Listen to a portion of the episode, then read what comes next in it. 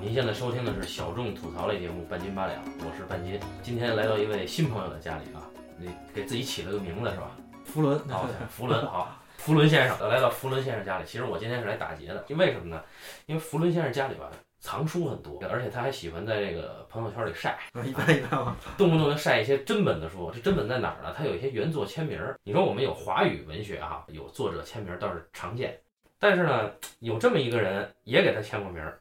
就是我们其实都挺喜欢这个人的小说，这是一个侦探小说，一还是硬汉侦探小说的大家，对吧？叫劳伦斯·布洛克。你是哪本书请他签的名儿呃，应该是他就最著名那本《八百万种死法，啊？八百万种死法啊！今天我就是奔这个来的，哈哈待会儿就是有可能发生失窃事件，偷书的。这这是劳伦斯·布洛克另一个系列的作品，叫《雅》贼》大贼写的，雅贼系列，对，也有里边好像有图书馆的贼，好像有这么一个。这回可以新编一本。哎，对，就偷签名书的贼啊！那我今今天是奔这个来的。然后简单介绍一下福伦先生，福伦先生是我跟红毛先生共同的朋友，算行内人啊，也算行内人，我们都是行内不成功的。然后我们有着共同的癖好，就是比如说这个喜欢藏个书啊，藏个碟啊，然后出来晒一晒啊，晒着晒着就晒出了劳伦斯·布洛克。后来我发现福伦先生才是真正的劳伦斯·布洛克的铁粉儿。你是马修·斯塔德系列全看过是吧？对对对，这都看过。这个马修斯卡德系列是劳伦斯布洛克，这个从一九七六年是吧开始，对，七五年开始第一本，一直写到了哪年？一直写到你说然后出版时间吗？对对对，那就是到一滴烈酒，好像是二零一二年吧。啊，这一直写到二零一二年是因为它中间还会停嘛，它也不是每年都写。啊、这是呃劳伦斯布洛克笔下一个很鲜活的人物，就是一个硬汉侦探、私家侦探，叫做马修斯卡德。那么这个人物呢，是从一九七六年一直延展到二零一二年啊。当然，他在故事里边的这个叙事的时序呢，是有些区别。这是可以说是继美国的雷蒙德·钱德勒之后，他算是很少见的硬汉侦探小说大家了，对吧？嗯，还有几个人呃，可以其实这个推荐一下我觉得也不能说罕见，因为它这个流派也就人很多。啊。康奈利也算这派，对，康奈利也是冷硬嘛，啊啊，冷冷硬推理，对，啊、冷硬，对对。嗯，也是侦探是吧？对他那个是他是侦探，康奈利我是因为买一直没没怎么看，啊，就很就跟康奈利无缘，不知道为什么就是就是看有了时候拿起来了，但是又放下了。啊当时看这个斯卡德马修斯卡德系列的时候很有代入感。我看的最早的大概是两年前看的吧，我看的第一本是《父之罪》，后来才知道《父之罪》真的是他自己创作的第一本是吧？呃是这个系列的第一本，但不是创作时序里的第一本是吧？不是不是，那创作时序第一本是这他自己好像曾经说过啊，他最早是写那个黄色小说的，哦，就是情色小说对轻小说，哦他曾经是写这个的啊，就是你要说他你要说他真正的第一本书好像是反正就是可能是是跟这个是没有关系的，哦。好，此处删去五百字啊。但要是如果是说这种就是说冷硬推理的话，《复制罪》应该是第一本。哦，那雅贼系列是在这之后他们是交叉进行，就是雅贼的第一本是一九七八年，哦，就是我其实我算这个行业的边缘人物啊，咱们都一样，咱都们差不都非多。常边缘。然后我是从一一年毕业开始踏入这个行业，然后到了一三一四年的时候开始认识到一些问题，就是自己的问题，我就发现我可能更喜欢看这个失败者的故事。 对，对对，这这个很打动我。就原来可没能可能更喜欢看燃一点了，对吧？就是励志得对励热志，血励志的那种。但是现在发现，哎，失败者的故事可能更容易打动，尤其是这个人物主人公他有一些毛病，他甚至自己都不能战胜，这特别打动我。所以嗯当时看第一本《复之罪》的时候，这是一个有重度酒瘾，甚至是不是都有点酒精依赖的这么一个对，应该是有。嗯对，已经退职的警察，他现在做私家侦探，然后他接一些江湖上或者说社会关系上朋友带来的，或者朋友介绍朋友的一些嗯，就是案一件对，就是一些警察可能就司法无法解决的。对，但大多数都是重度谋杀，或者说这种比较重的刑事案。但是这嗯些刑事案呢，有的是警方悬案，有的是警方不知道，对对，因为有的是它是发生在地下世界，就是比如说毒贩之间的，比如说他家里人出了事儿，他是不可能报警的。对，嗯，呃所以马修斯卡德作为一个边缘的无牌照的私家侦探，他带给大家的是另一种世界，我们可以在这个世界里看到我们在警匪片里看不到的一些东西。这是当时嗯吸引我的第一点。第二点是，我觉得这个人自己他一直厌恶这个有酒精依赖的自己，但是呢，到最后就至少《复之罪》这本书里，到最后我发现他还是在喝，对他对对，也呃他参只加能戒酒会，他是必须得靠酒精来麻痹自己。对对对，这是一个系列，就像呃大家知道最经典的是福尔摩斯，然后阿加莎有这个波罗系列，对对吧？吧？菠萝，啊，然后当然还有很多了，比如说这个嗯奎因是啊，吧？对，埃勒里奎因，埃勒里奎因他写的那个也有一个系列，X Y Z 的那个。总之就是我们发现侦探小说里作家塑造出来这个人物本身，它有很大的延展性，就是以至于这个人物，呃，他可以作为一个像福尔摩斯一样，他一直生存下去，去接很多很多的稀奇古怪的案件，然后带给大家一个又一个世界。那么，因为我们毕竟是一档所谓的影视类节目，对吧？影视类节目呢，我们还是从一个影视作品切入。那一般我们看这种斯卡德系列，肯定是做电视剧比较好，对吧？你这是一个固定的人嘛，是吧？对对对跟柯南似的哈。对，那这个其实萨德系列，我看的时候，我一开始看的时候就发现，跟我原来看的一个美国电影非常像，啊，就是尼古拉斯凯奇的那个《八毫米》，而且我一直觉得他那片子的故事跟《屠宰场之舞》的故事非常像，这可能是我自己的一个印象，嗯但是不一定对。马修他本身是一个酗酒，然后曾经因为在执法的时候开枪误伤了一个女孩致死，反正就是觉得这种人物的设定，反正是让我让我感觉好像就似曾相识，等于这哥们儿一上来就是背负着一个原罪的人。就这行业也可能也是一种套路似的。因为我们也都很喜欢另一个大家哈，雷蒙德·钱德勒。雷蒙德·钱德勒他其实创作的这个人物马洛，嗯，马啊洛，对对那马洛，嗯我们之前节目其实聊过《漫长的告别》嘛。那其实马洛他本人之前肯定也遭遇过，是吧？对，应该是他参加过战争嘛，对吧？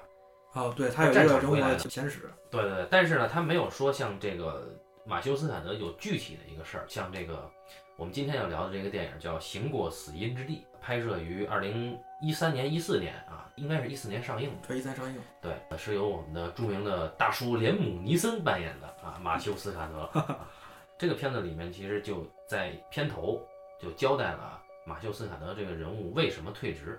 呃对，吧他的信息给了一半儿，这个是好歹是有处理的哈，在对这个对电影里还算做了一些处理，就是有设计。嗯，对，因为他只是到最后在对着那个黑人小孩儿的时候才说出来全貌。对对对嗯，他本身是一个酗酒的警察，他们经常去光顾一个可以不用花钱的酒吧。嗯，对，是一个警察警察去的酒吧，这时候就来了俩人，亡命之徒，打劫来了。进来进来以后呢，就给这个酒保给打死了。对，直直接开枪打死，对，然后马修就拎着枪就出去追。其实他已经喝了两杯。呃，劳伦斯布洛克笔下一般酒鬼都喝波尔本，对吧？多本多啊对本，嗯可能劲儿挺大的，然后他就去追这三个凶犯，结果就把这三个凶犯全部撂倒了。这个片子的片头就完了。后来知道他其实在追击凶犯的时候，其中开一枪，这一枪崩到了地面上，然后反击，呃，弹到了路边一个路过的小女孩小的小眼女孩睛的里眼面，睛，对啊，直接就击中脑部致死了。致死， 嗯，所以作为他一个终生无法抹去的创伤，啊，这马修斯卡德就本来是因为这个呢，还得到了警局的表彰，但是他就退役了。退役以后呢，一度还是借酒浇愁。他的生活里边有两个很重要的，算是寄托吧，一个是戒酒会。戒酒互助会就是大家就你们看过《无敌破坏王》哈，就大家围坐一圈儿，对对，对，嗨，我是马修，今天我无话可说， 是吧？一般都是这样。那么戒酒会呢，也把这个纽约、美国各个中下层的人物的众生相都摆出来，也有这个马修自己的一些困惑，每次去戒酒会都有。然后包括他的戒酒会的所谓导师什么的，都有这对种他的一个关系朋友，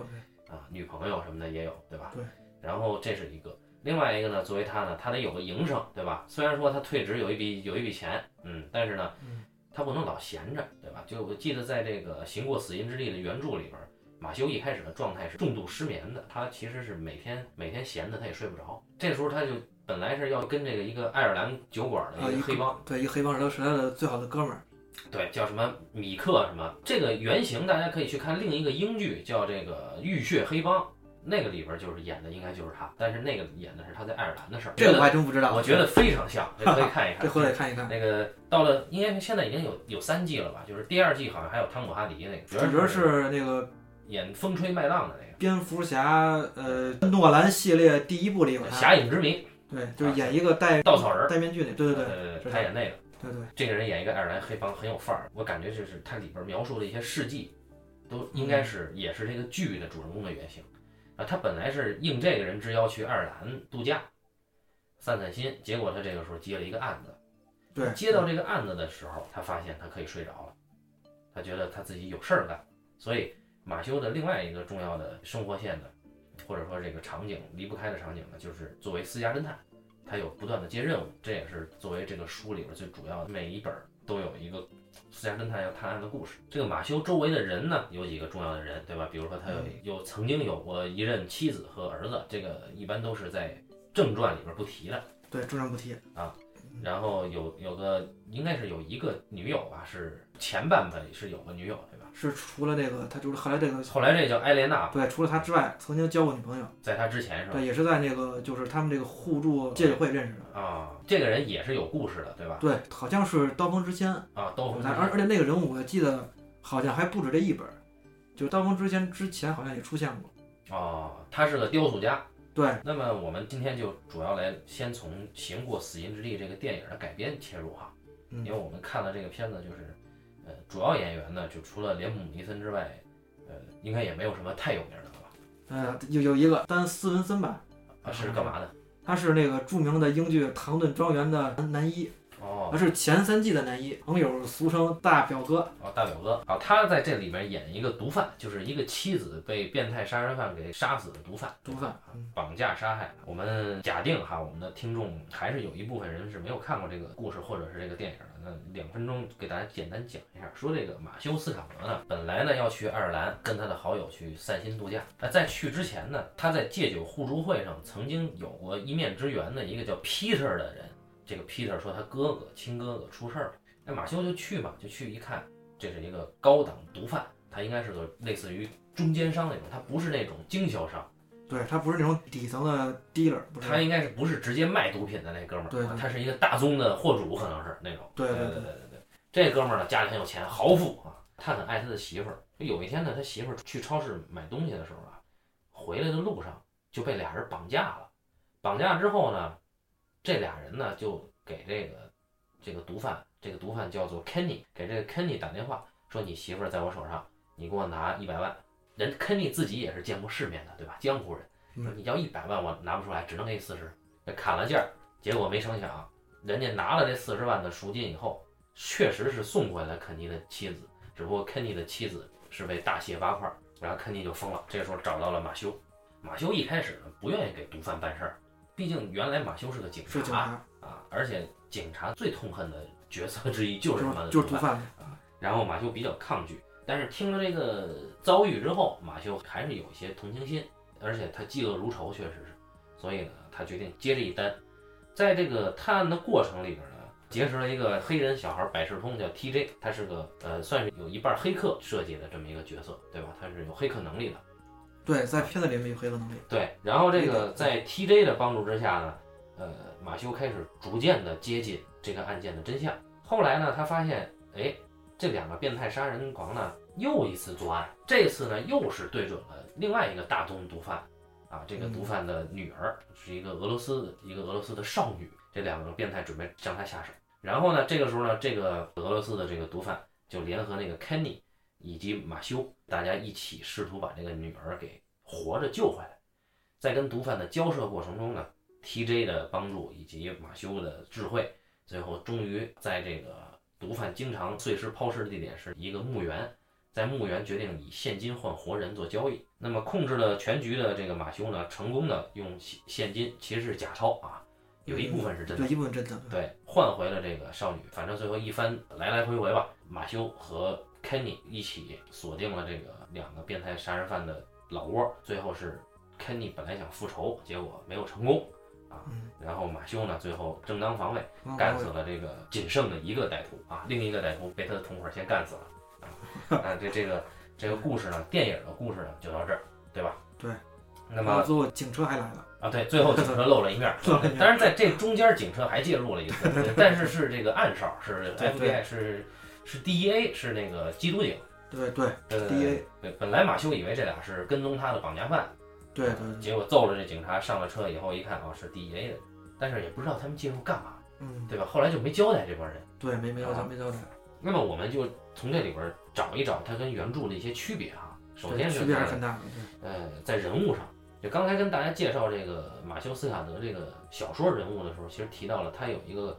到后期他有一个固定的女友，是一个高档的应召女郎，对吧？对对，，就也俗称楼凤啊，这个俗称楼凤，对，对叫埃莲娜啊，嗯， 这呃后来这个姐们儿还自己做一些艺术品投资什么的，对他曾经还做投资房地产，啊，对，那这里边没有，对吧？呃，在书里面它其实作用是非常大的，而且啊对，在书里面，呃，就正好是在这《经过死因之地》这本书里，马修跟他的这个俩人的这个感情线，双方都终于决定彻底的就是走在一起。呃，因为艾莲娜她是一个比较有职业道德的映照女郎，然后马修呢其实不敢跟她提说你别再接客了，对，但彼此确实很相爱啊。然后那个艾莲娜呢也不知道马修是不是真的很介意她的这个身份，对，等于也就是说，双方都不敢去突然把对方的生活改变。哎，没错，他们不敢面对这个嗯对这个对对情感，接下来应该如何继续？对，所以在这个案件解决之后，对吧？对，这两个人就其实可以算是算是修成正果修成正果。啊。那么从整个这个马修斯卡德这个系列来看，这应该是他已经偏中年往上了，得快五十了。对，差不多，因为这本书是第十本嘛，这第十本是吧？是一九九二年呃出版，也可以说可能嗯就是九二二九年出年的版故事吧，也可对以那这么那理他他这解嗯对个最开始是七六对吧？七六对七六，对你想想这个人物，七六的时候他应该就已经是个中年汉子了。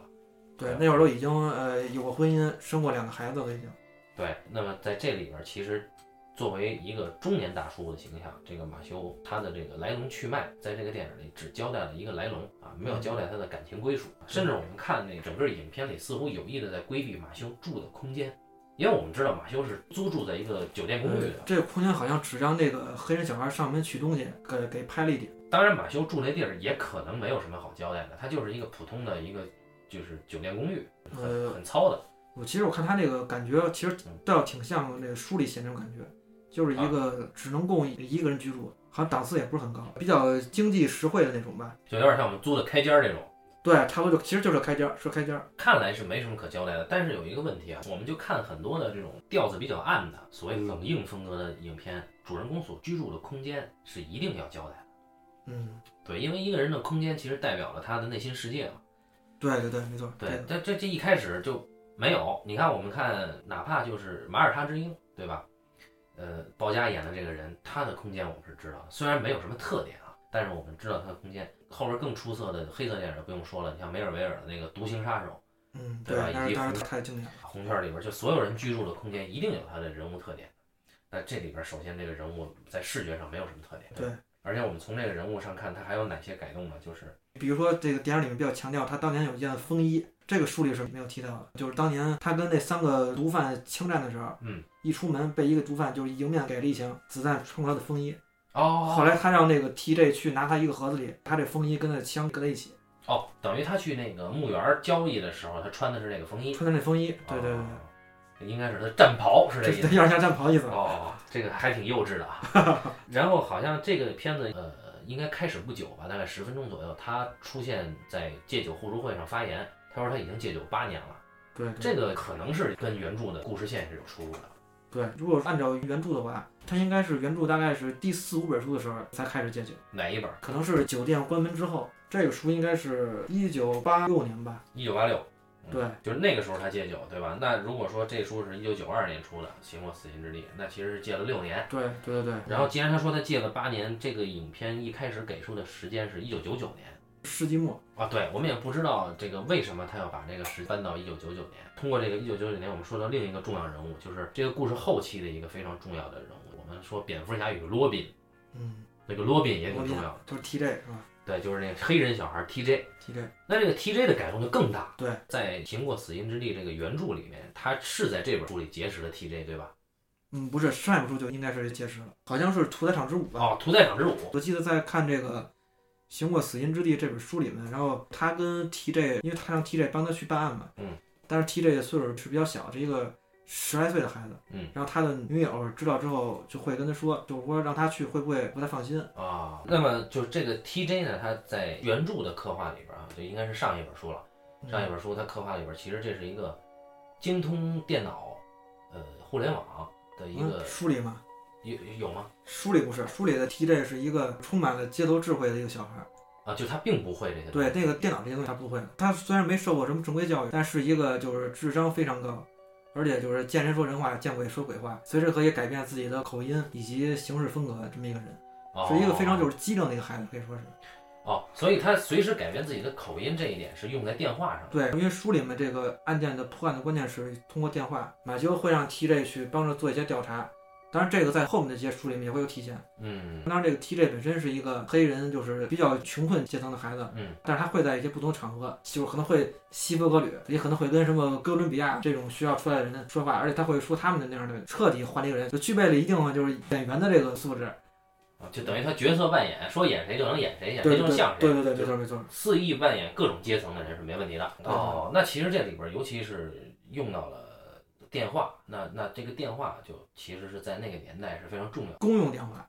啊，公用电话。公用对电 TJ 话它公用电话是它是没有住处的，应该是没对有固定对住处，TJ 他从来不知道自己住在哪儿。啊。对对对对，所以这是一个非常神的一个黑人小哥。对，很小哥。啊。然后在这个影片里边就不是这样了。影片里边，首先我们看 TJ 的出场非常仓促，对对，是在图书馆出场。啊，图书馆出场，然后他画了一个很变态的那种画儿，对，感觉是像比较拙劣的模仿啊 DC 那种感觉，有点中二那种感觉。中二中二少年。对对对，然后呢，恰好正好马修斯卡德跟他背靠背的也在查资料，然后就就做了这样草率的一个出场，然后人物关系就草率的搭建了。对，那个那会儿这 TJ 还是因为那个身体不好，一直在感冒，被在他们图书馆的一个老太太有点轰的这意思，然后马修给阻拦了。给解围了。接着呢，我们就会在电影里就会发现，TJ 他是一个电脑高手，基本上是黑客。啊其实片子里就体现了一点儿吧，啊，对，尤其是刚才我们说的，为什么是九九年嘛？一九九九年，他其实提到了千年虫啊这对对，件提事，到前对前吧年中，所以这千年虫他一下就给了 TJ 的一个借题发挥的这么一个作用。嗯就是 TJ 一说，我对觉得千年虫这件事儿我没工夫理他，我对对互联网对还有对很多事儿要办，所以就发现 TJ 其实是一个精通互联网的人。接下来我们会发现这个 TJ 它有一些特点，其实是借用了黑客的很多特点，尤其是借用了高档信息人才的特点，就是从乔布斯身上借来的，比如说素食主义，苏如意，对对啊不对，对喝汽水儿，嗯，对，怕这个可乐杀精什么的之类对的这哎这些种对事儿对。对这个是一个很大很大的改动。然后从形象上，反正我听你觉得是不满意的是吧？我是非常不满意，因为我一直看美剧都知道，我觉得黑人小孩儿，特别是就是那种聪明孩子、机灵的，简直是特别多。偏偏找了这个片子是一个特别不符合这个原著形象的人来演，百思不得其解。对，说到原著形象，我们觉得马修·斯卡德找连姆·尼森大叔也不太合适，感觉嗯，是有点违和，我觉得有点违和。连姆长得是很正派的一个人。当然不是说马修这人不正派啊，嗯，但是连姆你很难把他跟一个酒鬼或者常年酒瘾戒断以后的人联系起来。对，最关键的一点是马修·斯卡德这个人物，他是一辈子混迹纽约的人。然后连姆·尼森他身上他美国气质比较弱，是吗？为什么当时《辛德勒名单》找他演辛德勒，是因为连姆尼森如此的这个身材和这个气质，他的脸是有雕塑感的，不太像是美国一个底层警察，就是比较像欧洲范儿。对对对对欧范儿，我其实之前就跟你私下聊过，就是说我们其实理想的马修斯卡德应该是，可能马修麦康纳对康纳，这这个可能，但他岁数有点小。啊，对对对对对，呃，然后我记得是那个，我曾经看那个唐诺给这个斯卡德啊系列写的序里，好像嗯提到，好像他说是他的朋友们吧，曾经认为那个汤米李琼斯哦，比较适合。那不太老了吗？呃，我这故事到现在可能也也还行。也六十多岁啊，对，然后然后好像还有一个人曾经演过马修萨德，是那个叫杰夫布里吉斯。杰夫布里吉斯不是专门演科恩兄弟电影里的那个对，好像长得比较像劳伦斯布洛克本人比较像。哦，你当时去找他要签名是在哪儿啊？当时是在库布里克书店，就是北京有一个百老汇电影中心，哦，MoMA 那一块儿，对对，就在这个中心边上，呃，是这个新兴出版社，就刚开始出这个书嘛，叫《午夜文库》，正好这个他们选了这个劳伦斯布洛克的这个这个书，当成《午夜文库》系列的第一本书，《八百万种死法》，当时是已经出了一段时间了。嗯。然后呢，可能是他们请到了劳伦斯布洛克，等于这是他第一次来，第一次就是在这个库里克书店跟读者见面。哦，对，人多吗？？人我记得还可以，也不是很多，因为库里克书店本身也不大，啊，就是它除了卖书那块之外，有一个咖啡区域，反正人是坐满了。因为我本身原来是学出版的，也短暂做过出版，嗯，所以我就这个消息也知道比较快。呃，然后当时我虽然跟新京出版社没有直接的朋友吧，嗯，但是一聊天儿啊，发现啊可能原来我的某个师哥呀，啊在他们工作呀，也也能生烤出关系出来。对对，对，但我到现在还没在他们家的这个书柜里发现这本书呢，哈，这藏的比较深锁在箱子里吧。啊。这这个待会儿有点难度啊。如果说是不管是杰夫布里吉斯还是汤米李琼斯，你仔细看，就是呃，连姆尼森在这里的化妆还是有点类似的啊，有点像他们那个感觉的。对，其实就是有点他有点故意装这种对对对，就是沧桑感。但是是吧杰夫布里吉斯和汤米李琼斯有有一个共性，就是这俩人经常演美国南部，呃，西部也有，对西部和南部的人，对所以这对俩人说话口音都是美国的德州口音。对，这这个就确实够范儿，但是连姆尼森还是比他们要要风雅一些。嗯，对，对，然后呃，我们就接着就说一说这个大表哥，你啊觉得怎么样？因为我不熟，我没看过他们。我觉得他这个在这片里面就完全没有发挥嘛。啊，其实他的戏份也比较少，就跟这个男一就是，就虽然他是这个整个这个电影的这个引的，等于这个事件是由他引出的，但是他的戏确实不多。对，复仇失败非常的悲催一个人物，啊，对对对，本来是要为了把杀死自己妻子的这个坏蛋是要报仇，结果最后一刻还被坏蛋给干掉了。太碎了。对 他出场的时候，这作为一个毒枭，他也不太像，说实话，呃，这点跟书里这个设定差不多。书里面人物本身叫库里，有些中东血统，中东血统，，对对对。但是这个片里面好像就没有提，就是帅是够帅了，对，帅是够帅，对，对，但是就是他好像没有这个范儿嗯，啊，有这个感觉，就是而且作为一介毒贩哈，应该算得上是高级毒贩白毒贩。对对，在书里面已经曾经提到，这个人物本身呢，他是有一个人物前史啊，就是他们家是中东的移民家庭，所以这种家庭呢，往往来说呢，就是比较注重小孩的学习啊、教育。他们俩的父亲呢，对他们的希望是。老大当医生，老二呢去当病人搞不搞一个建筑师吧，大概是哦啊，，也这个对，这也是他们俩人的兴趣。老二是喜欢各种桥啊这些什么的，就桥梁之类，老大本来也是对医好像也是有兴趣的，嗯，所以他会一些这个解剖啊这些东西，可能也是后来因为种种原因吧，就是做了这个毒贩，所以他等于就跟那种嚣张跋扈、粗暴的毒贩不一样，他也是属个于知识分子，对，所以有一定文化修养的部分。就没有到老白那个程度，对，那书里面对他们家里就是写的感觉就是，一看就是一个典型的中产家庭，比较有品位。好像还给我挂了不少画儿还啊，对当然挂画儿不代表有品位啊，他得看什么画，而且他们兄弟间有这个有隔阂，电影里的说法是这弟弟爱嫂子是吧？对，这个书里还是没有的。啊，但但书里有一些微妙的暗示，我记得，对，但是没有直接说出他爱嫂子这件事儿啊哈。对对，然后电影里还给了那个他给嫂子还画了裸体画，反正这个弟弟也是够悲催的，这弟弟是个呃瘾君子。这个书也是这样。书里好像弟弟是一个做剪辑的，我记得，嗯这是个剪电影剪辑师是影视从业人员，啊。对对对对对。是然后吧？这个我好像哎，就一开始啊，一开一始开始对，然后呢，他就给人送外卖，对去送给外人卖送外卖，就等于是一个因为毒瘾失业了这么一个人，很 loser 这个人。对是个也是个 loser，然后他其实有一个梦想跟现实的一个巨大落差。对，没然错没错后他哥哥又是一个通过非法途径挣得盆满钵满的一个人，嗯他自己心里也不平衡，所以这里边有很很深的兄弟之间的羁绊。结尾是影片里边弟弟是被流弹射死了，在墓地交易的时我觉得也不像刘蛋啊，就是被那个被先死那坏蛋给干掉。候啊，其实，在原著里边弟弟不是这么死的。对，弟弟不是这么死的，啊，原著里边我们会发现，就是有一个很大的出入，就是哥哥一开始刚刚接到绑架的这个电话的时候，直接就找了弟弟嗯，然后应该是哥哥和弟弟一起见证了他的妻子被碎尸的这个过程。对对，没错没错，然后这个事儿情其实对弟弟的冲击非常大，然后很快我们就会在书里边发现，弟弟很快就戒酒失败了，回去就喝了。对当然，他控制自己没有吸，应该是原著上，因为他跟那个斯卡德是在戒酒会上认识的嘛，所以他酒瘾重新发作，实际上是对斯卡德有一个旁敲侧击的刺激作用，对对然后以至于最后这个弟弟是是自杀的，是吧？对，从他最喜欢的那一个很应该是布鲁克林那个桥吧，从那个桥上面跳下去自杀了。这个弟弟也是案件破获之后，是吧？对，是因为他哥哥说了一句话吧，他哥哥对他有一个偏见，实际上是、就是兄弟间的一种压力促成的。其实那一句话可能并没有什么必要非要说，等于是亲人之间反而容易伤人，对，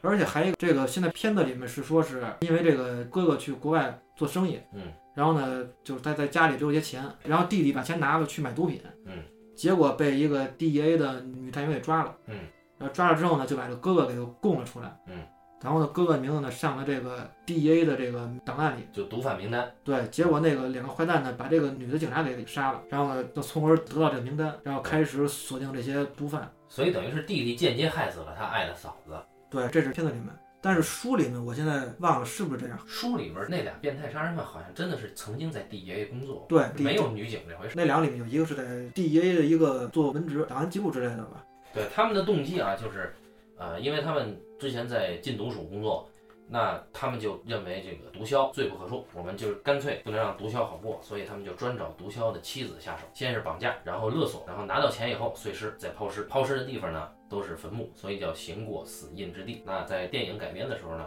就牵扯到好几条线，就被害人对这条线，对吧？比如说，呃，有一个演员，他的妻子是被害人，然后根据这个演员。找到了，一发现这住在演员对面的楼里边的一个人，曾经是从犯，对，有一个变态，对啊，极其的草率啊。然后又比如说这个追踪另一条线是一个女警官啊，女警官曾经是要跟一个毒贩好像还要结婚啊，对，然后有点拉他这美意味个他这个警官他变了一个名字，这名字是从书里来的，书里面这个名字好像是我记得是一个女大学生，啊也是受害者，对，是受害者。然后这个女警官后来才知道，她是当时审问那个呃审问那个弟弟的那个女警官。对，然后因为她被这两个人抓住以后杀害，所以他们这两个变态杀人犯拿到了女警官手上的这个 DEA 的嫌疑人名单，所以进一步的去从这个名单上下手，也就锁定了后边那个尤里。尤里尤里先先生，生对对对，对所以这是一个针对罪犯实施的变态犯罪。嗯那么这件事儿本身这个核心是非常有看点，就是你看你说罪犯是不可同情的，但是罪犯的家人是无辜的，就是你对，这可能有点争议，也可能啊，你你专门对这个罪犯下手，就是从这个杀人犯的角度讲，他可能是认为他有合理合法性，但是实际上这个事儿显得更残酷，对，其实就是对妇女儿童下手。而且他料定了他们不敢报警，对，这肯定的。然后，呃，书里跟片儿里在这点上其实有些不一样。就是说，我说是针对这两个变态嘛，呃书里面是因为一个人在 DA 工作，书里面这两个变态是对这些毒贩是特别恨，嗯，他们也还不是纯的变态，啊，就不是专门对毒贩的妻子下手的，呃，是这这这点应该是，就是他是专门对毒贩下手，嗯。但是我意思说呢，那两个毒贩呢，实际上对这个毒品这个事儿是有一个很极端的态度的。哦，然后在那个影片里面，好像就是一个纯的变态，嗯，只是说我意外的得到这么一名单。就比之前变得更单薄。对，那么这里边就是有一个打酱油的角色，就是墓地的那个园丁，他是个变态，他曾经参与了其中一次杀人事件。对，他是一个帮着开车，对，就那演员的妻子被杀是他促成的，这条线直接导致了马修能够锁定案犯之一的名字以及一些行为习惯，等于是我人物聊的差不多了。我们再看这个影片，因为它毕竟改编自一个冷硬侦探故事，那在这里边我们可以看到马修他逐步去侦破的这个过程，在影片里要比书里容易太多。对，这可能也是书里面的马修他找到这些线索是花了很长时间，而且呢，可能这跟劳伦斯·布洛克本人这个行文风格也有关系啊。就是他给人感觉就是说他像是先是得到这么一个案件，然后呢，他也肯定是要去找这些线索，但是好像呢，他除了这个工作之外，他还有自己的个人时间，比如说要跟女朋友见面呀、要吃饭呀、要去什么看演出啊，他还要去参加这个戒酒协会，他会有他的个人生活。嗯，然后在他的个人生活里面，可能一些事件会发现，哎，原来跟这案件可能有些千丝万缕的一些联系。还能刺激到他的一些灵感，是吧？对，其实那个书里面是说，呃，他有一个朋友叫丹尼男孩，这个人物是这个系列里面也是一个很有意思的人，他是一个地下社会的一个信息中转站，对对对，是一个衔接点。然后他就是每天晚上会在两个酒吧出现，就是在酒吧里面就是会见一些朋友啊，聊聊天啊，嗯传递一些信息。啊每次都带一个美女，是吧？对，每次身边是一个不同的美女。这次就是马修斯卡德呢，肯定会第一时间想到他。去跟他见面的时候，两个人说起了这个马修接的这个案子，然后两个人都对这两个坏蛋的残忍程度，就会觉得说简直是世风日下，就是已经拿人家的赎金，还把人切成一片一片儿送回来。啊，对，这一点然后我插一句，嗯这一点其实是冷硬侦探一贯小说和这一贯片如子此一贯谴责世风日下。对对对，他们一贯是其实就是讲个人对抗一个社会，过去他讲的过去道义有道是吧？嗯对道义就是拿了过去道钱义有道我给你送回来，但是现在哎呀不不坏了，对对，坏了规矩。嗯，然后等于他跟这个丹尼的男孩聊的时候呢，两个人心有灵犀，都想到，看来这帮人不是第一次犯案，嗯，因为这个手法这么老练，显然应该以前也干过。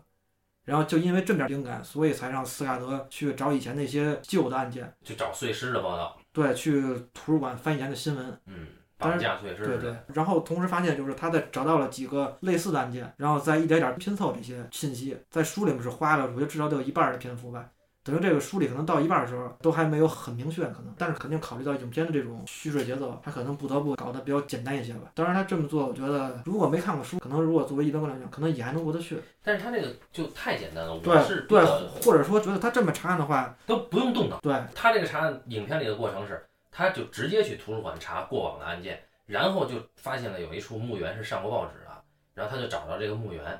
然后他就找到了这个墓园的园丁，然后他就跟着这个园丁去就去找到了就一能个受害者那的只家属跟到，对对啊，然后再从这个受害者的家属又看见园丁在天台上，在这个楼顶上养的鸽子，他又跑到鸽子棚里边又找到了这个园丁犯案的线索。还拍了些照片儿，园丁还他妈故意留了一些照片儿，然后园丁他妈交代了一些信息以后跳楼自杀， 这个他拿的太容易。你看这个，其实我挺欣赏《龙纹身的女孩》，就美国版大卫芬奇那个，就是他那个答案揭晓的过程是你想不到的。就是抽丝剥茧，是吧？对对对，真的，是抽丝啊！嗯。对，但这个你就没什么，你就随便是信其手实拈有来。有有点儿就简单粗暴。对对对，推理啊、侦破的过程里面其实都比较草率。然后那我们就想啊，如果说他本来要讲的不是这个的话，它的重心啊，这类片子重心如果说不是推理，那这片子重心是什么？那可能只是传递一种悬疑气氛。你说作为片子来说是吗？对对对，对，我觉得这也是片子它没有抓住原书的，就是所谓一种神髓的这个地方。嗯其实像马修斯卡多系列，嗯，或者咱们说这个整个这种冷静推理，嗯我记得好像有一次，好像史航跟芷安有一个对谈，嗯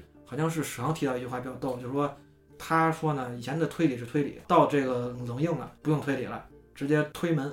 说是这些侦探们要推各种各样的门，啊，他们可能并不知道这门后面藏的是什么。但是我觉得他这种比喻就是说法说的非常好哎，有道理，还有说的很巧。对，说的非常巧。呃，我觉得这种冷硬派，当然一个就刚才咱们说到的，个人对这个社会这种就是抵抗，嗯，包括说这种世风日下呀，嗯或者以前那种规矩坏啊，这种更跟咱们生活更接近，或者是他会把这个生活中这个的一些情况能给你反映出来。但是你像这个冷硬派以前的推理呢，就是虽然我看的不多吧，但是也大概明白，比如说像阿加莎·克里斯蒂这样的，嗯就是他的故事非常好看，他会过滤掉这些社会的这些社会因素，他只把故事就是一个纯的推理，是一种智力上面的一种乐趣。其实我觉得原来福尔摩斯也是这样，主要是这凶手是谁，可能就仅仅就到这儿，但是实际上简单的指出这个谁是凶手之后，还有很多一系列的这种社会问题，比如说可能知道这个人是我杀的，但是法律能不能是不是能有一个很公平公正的审判，是不是我后面还有黑幕？就他介入了一些社会问题的思考。对，只有到冷硬之后才出现这些。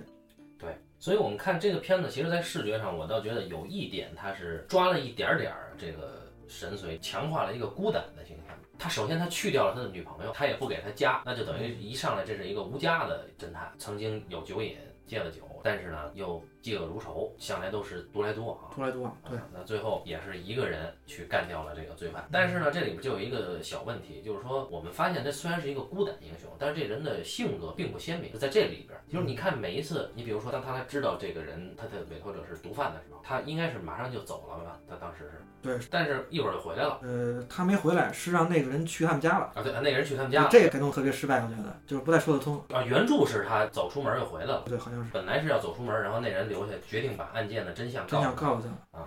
那就是说，原著是他自己对于他自己的正义和这个，比如说毒贩是不是不该管这件事儿，他有一个自己的价值观判断。嗯，然后在这个影片里边，因为这个一来一回，就导致了呢，这个我们会认为马修这个人物在影片里的这个马修的角色，他会是出于同情心书里面我觉得其实同情心的因素可能也有，有，但是就书里边他更多的是马修他有一个自己的对他有判一个断自己的判断。对对对，这里边有还一个帅哥跑到他们家门口哭是吧？对对对特别对 落寞啊，一看就哎我就管了吧，对吧？对对对，不太惊喜这种感觉。还有一个就是结尾，结尾就是他一定要让马修去干掉这个，这个坏蛋，这是片子里的改动。这个也理解，就是他其实还是认为主角是连姆尼森扮演的对马修对，马修，但是有些怪，对吧？呃，对，有些怪，因为这可能跟咱们看过书有关系，这是跟书里改动最大的地方。比如书里面提到，就是说他们去拿这个钱换这个女孩的时候，书里面说这个马修连一把枪都都不带。嗯，然后别人还劝他，就说你看这事儿这么危险，有人提着带枪，甚至于跟他说这事儿其实应该我去，就那女孩她爸嘛。但是马修呢，他为了保证这个交易顺利完成，所以他非要自己去。同时，其实还有一层比较深的意思，就是我记得书里面他会他有一种使命感，也还有跟上帝什么的好像也有些联系。他会对上帝是既有疑问，然后又又有这种信念。等于在书里面就是去交易不带枪，交易也顺利完成了，然后通过那个提这个电话什么的锁定了罪犯的地方，让马修带着几个人去了。这时候呢，马修就跟这个毒贩说了，呃，人现在抓到了，然后呢，你可以选择是咱们交给警方。然后这时候那个毒贩跟他说，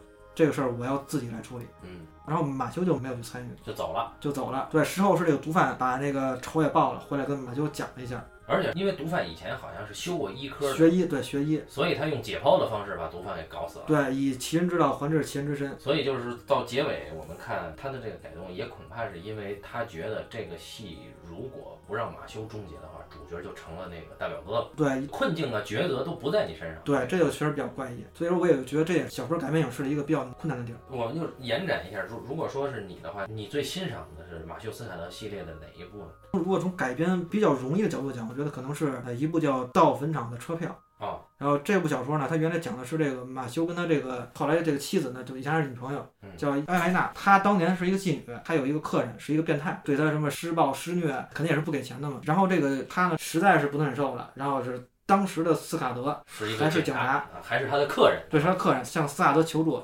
斯卡德就呃设了一个局，把这个变态给框进去了，然后就关到了监狱里。故事一上来说，这个变态呢刑满释放，一出来就放了话，就是要马修和跟他有关系的所有女人，就把他们都要干掉。嗯，等于一上来主人公就有一危机。对，而且哦对有它的前史，前史，就是它戏剧核比较凝聚。嗯对对，戏剧性非常强。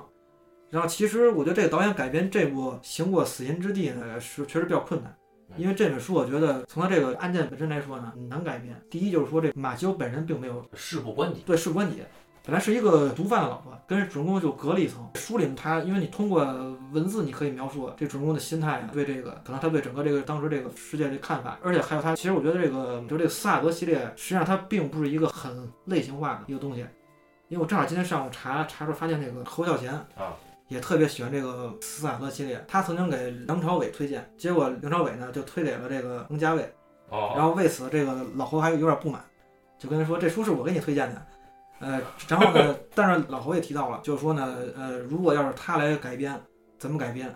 就他就提到说呢，他会去注意那些就是呃特别写实的东西，比如他喜欢看那个 CSI，哦，就美他国犯罪现场，对美国犯罪现场，他会特别喜欢这些就是这种纪实感。然后他他本人对这种街头，他原来不是早早年也是混过一段时间哦，吗？对对对，对，所以说他也对这个江湖也是一直有这种向往，但他得想的特别明白，他就会觉得说呢，如果他来改编的话，可能会改编的就他会在这个类型之内，但是又不太像这个类型本身。嗯，然后后来我记得他还追了一句话，就是说呢，就像这个劳伦斯布洛克写这个系列一样，所以说我觉得这点是一个就是很有意思，等于说这个劳伦斯布洛克本人把这个类型给往上提了一点儿，就等于往这个纯文学的方向走了两步。嗯当然，他可能离纯文学肯定还是有些距离的，可能很多人一说纯文学就不会去考虑这些什么。冷硬推理，冷硬推理啊，或者什么科幻呀、或者什么，其实这种分界，我觉得是在一些特别好的作家手里面会非常的模糊。对对对。嗯就它可以超越这个界限。啊这本书正好是他这个系列的第十本书，是中间我印象中是最好的那几本，比如《屠宰场之舞》啊，还有他呃怎么说呢，反正就是他前后这几本是一个是他整个系列就是可能他用力最多、最精华的部分。作者本身可能他也并不止于说我只是探一个案件就完了，所以他会附加很多那种文学层面更深的东西。所以这东西呢，可能确实很难通过影像给它拍出来。可能这个导演本身我们咱们也查过，是《金刚狼二》的编剧，啊，编剧啊对，所以你让一个写过《金刚狼二》的人 啊，往这么高的层面去努力，可能也是一个很难的事儿。可能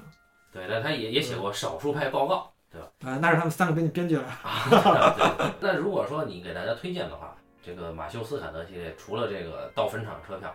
嗯啊，，还有屠宰场之舞是吧？对，啊，还呃，还有什么呢？还有一个我印象最深的一个故事叫《刀锋之心》，啊，就刚才提过呃，当然还还有他那个最著名的就是那个八百万种死法。啊，八百万种死法，新兴出版社出的这个，对，这可能我觉得可能是从营销的角度考虑吧，因为他那个名字太狠了是吧？营销语特别关键，啊就是说这什么什么这个城市好像有八百多万人，就有八百多万种死法，啊，很冷酷啊，对，非常冷酷。对，我插一个花絮，嗯就是我曾经呃，二零零五年到零八年啊在中影动画有限公司那会儿上班，啊那，会儿是一个剧本编辑，中影动画啊，职位低微，职位很 低微。但是当时呢，公司很有野心啊啊，就是搞成了合资公司啊，就是我们跟加拿大一个公司合作吧。呃大国是吧？对，是一个跨国企业。有一天呢，公司里来了一个好莱坞退休编剧，一个老爷子，就是也是非常具有这种黑色小说或者黑色电影那种风格气质的人啊，啊，人人高马大，然后呃一头银发，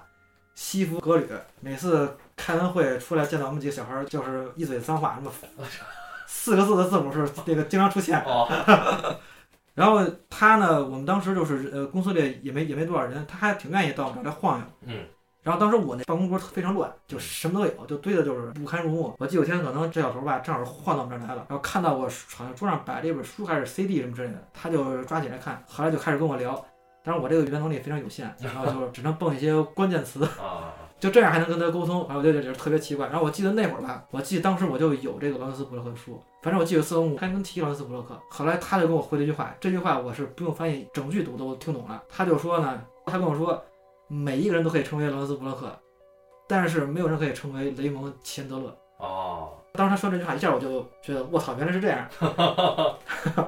所以我就也是因为他可能没有把眼光只是看这个布洛克，然后他我才看了那个雷蒙钱德勒这些书。确实确实，现在看来，以现在的我们的积累来看，钱德勒确实是还是高于布洛克的对不对少，因为我刚才看那个豆瓣上有人评论嘛，毕竟说钱德勒跟那个哈米特，他们俩是开创了这个类型嘛。就是从纯文学的功力上讲，布洛克还是输于钱德勒，我个人觉得是。对对对，这个确实是，好，其实我们想聊的应该差不多了。